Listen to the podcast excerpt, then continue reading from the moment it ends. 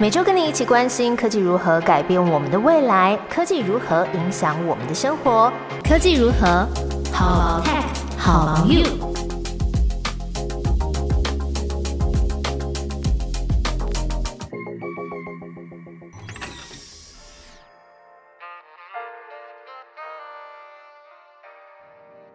Hello，大家好，我是 Momo。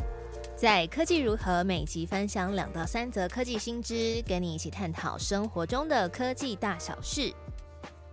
今天要跟大家分享两个新消息哈，一个是 Netflix 开启了双赞棒棒的新功能，然后还有是 Google、三星正式授权开放用户可以自己维修手机。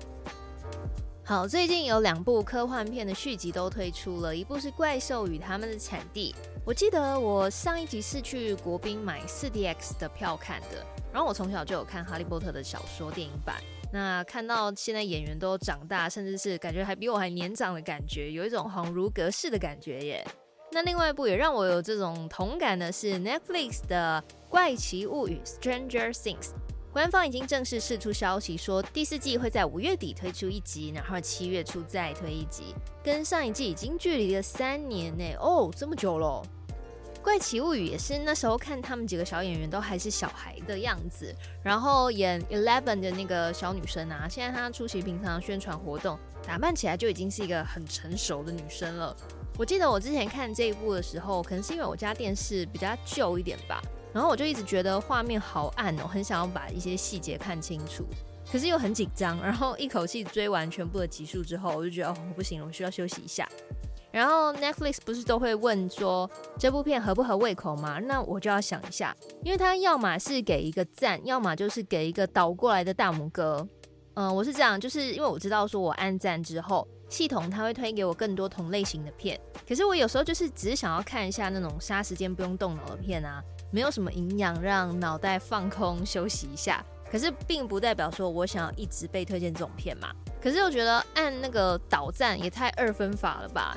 你又觉得说哦，剧组拍片后置这么辛苦，给他们按那个负评，好像 好像就是太太过苛刻了一点。然后我就干脆不按了。Netflix 可能是有发现很多像我这种看后不理的观众吧。所以呢，他们最近又推出了新的评分机制哦，就是两只大拇指好棒棒的功能。你在看剧的时候有默默发现吗？不是你眼花以为多看到一只手，是 Netflix 要透过这个双赞的功能，让平台更懂用户。也就是说呢，只要你按下两只大拇指，这个超爱功能，Netflix 下一步就会推荐给你相关的演员或是导演的更多作品，可以让你在平台上这么多的作品当中呢，更快的找到你有兴趣的内容。我那时候看到这个功能就觉得哦，也太可爱了吧，很像以前小时候老师在给我们的作业会有啊甲上还有甲上上 A 加还有 A 加加。不过多一根大拇指真的可以让系统更明白我们喜欢看什么片吗？这点我倒是觉得是蛮好奇的。因为 Netflix 在更早之前他们是让用户用传统的五颗星方式来给作品打分数，可能是五颗星。就是让用户的选择太多了吧，所以呢，在二零一七年的时候，Netflix 才把这个功能换成是赞或者是不赞这种二分法的简洁评分方式。那么在二零二二年，他们希望可以透过好棒棒评分机制来更了解你。那如果你喜欢 Netflix 运用这种方式，更精准把推荐的片单给你的话，那的确你是可以在看剧之后啊，把自己当做那个金马奖的评审小组，多评个几部，这样子可以把你的系统呢训练的更准确，更知道你喜欢什么，或者是你选择相信大众，就是你也不评分了，跟着看前十名的排行榜就好了，也是可以。好，接下来这个科技新消息是 Samsung 还有 Google 开放手机维修权给用户喽。有人是在自己修手机的吗？应该不多吧。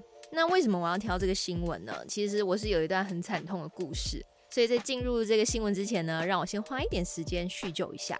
我上一集有说，我其实是很喜欢用 Google 系列的 App。那我其实，在二零一六年的时候啊，我甚至还托我的亲友从澳洲帮我买那时候第一代的 Pixel，就是第一支由 Google 自己打造的手机，亲生儿子这样。蛮有趣的是，那一只手机其实是在台湾制作的，背盖上面就有写 Made in Taiwan。然后我再让他搭飞机回到台湾这个故乡。那时候我真的是深深为这只手机着迷。因为 Google 的相机啊，它不是硬体，是软体，它是用 AI 的技术来计算摄影。这句话听起来是很技术性，对不对？但是我用白话文来讲，就是呢，你出国不用再背一台单眼，也不用夹广角镜跟补光灯，可以让你的行李更简便。而且就是你出国的时候，通常是从白天玩到晚上，那一般手机你晚上拿出来夜拍，真的是要多惨有多惨。可是呢，Google 的 Pixel 在夜景功能真的是下下叫。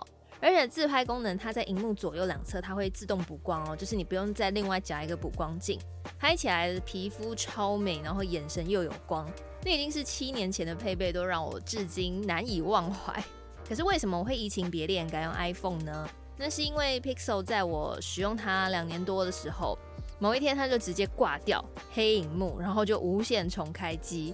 哇，我那时候就是在线上询问很多间修手机的店家。然后他们都跟我说，嗯，这应该是主机板的问题哦。然后他们是没有在维修 Pixel 的主机板。我瞬间有种自己在那个大雨滂沱的夜里 去跪求大夫医治，然后却被回应说啊，你不给啊，就是甩门，然后我就跪地痛哭的那种剧情在我的脑内小剧场上演 啊，有点老派，有点抓马。但是我想，现在如果你手机突然挂掉，对生活啊，对工作那影响都很大，应该是可以同理我哈。好，然后我那时候就下定决心说，嗯，我还是改用大多数人在用的那个手机品牌好了，因为不是只有我的手机会坏掉啊，不是只有我那么衰水星逆行吧？好，那 iPhone 坏了的话，应该会有比较多的店家在做维修服务，不管是原厂或是民间高手。所以呢，我看现在 Samsung 跟 Google 最近宣布说，呃，要跟知名的维修业者 iFixit 推出了自我维修计划，可以让用户自己买原厂的零件和工具，而且按照官方提供的指南呢，来自己帮手机进行维修。在事过境迁的此时此刻，我还是有一种啊。终于那种很欣慰的感觉。其实整个消费科技行业对用户的维修权是越来越重视的。今天手机哈，不是说你想修就可以修哦，像我的案例就是嘛。而且大家拿的那个智慧手机多半都是用特殊的胶水封装过，或是采用不可以换的那个记忆体或是电池。那有时候你其实是一点点的小问题，那你没办法修，就等于这个电子产品的寿命终结啦。那一直以来，Apple 的各种商品都是采用封闭式集成化的设计，所以呢，维修很难，费用很贵，也一直被大家 complain。这个问题的重要性，甚至是连美国总统拜登他都出面参与卡。他之前就透过行政命令指示美国的联邦贸易委员会呢，要求在美国的电子企业可以允许用户自己 DIY 来维修。那这个联邦贸易委员会呢，也是全数通过。当时的委员会主席甚至是谴责这些制造商们现行的这种维修限制。所以说，像苹果也是在二零二一年的时候，他们在年底宣布开放这个维修权，让用户可以自己来修手机，而且可以购买到原厂的零件进行维修。其实大家也几乎都是拿去给店家修吧。我上礼拜就有看到台湾的新闻说，呃，有网友去修 Face ID 的功能，那在民间的报价是五千五这样子。这种维修权跟零件越开放越流通，那民间的店家或是自己喜欢 DIY 的网友，也可以有更多的管道，能够拿到适合的器材跟取得相关的知识。那我们用户呢，当然也就有更多选择啊，可以找到自己可以负担的价格区间。当然啦，你修坏的风险就是要自己承担喽。那就有一个网友叫做 Louis Grossman，他以前是音讯工程的 intern。然后他自己就是拍下他修各种短路的 iPhone 啊，泼到咖啡的 MacBook，上传到 YouTube 之后，就变成了一位百万 YouTuber。下次如果你想要自己修手机，你可以考虑参考一下他的影片哦，应该是有蛮多的范例的。